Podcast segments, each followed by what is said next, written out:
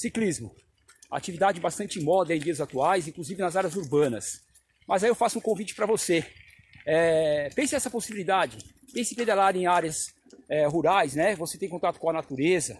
É, pense em fazer isso com qualidade, de uma forma ao qual você consiga ter o equilíbrio entre a sua mente, seu corpo e gerando saúde. Para isso, é necessário sempre sabermos qual que é a nossa intensidade, qual a nossa frequência de exercício, qual é a postura correta. Isso não são dificuldades para pedalar.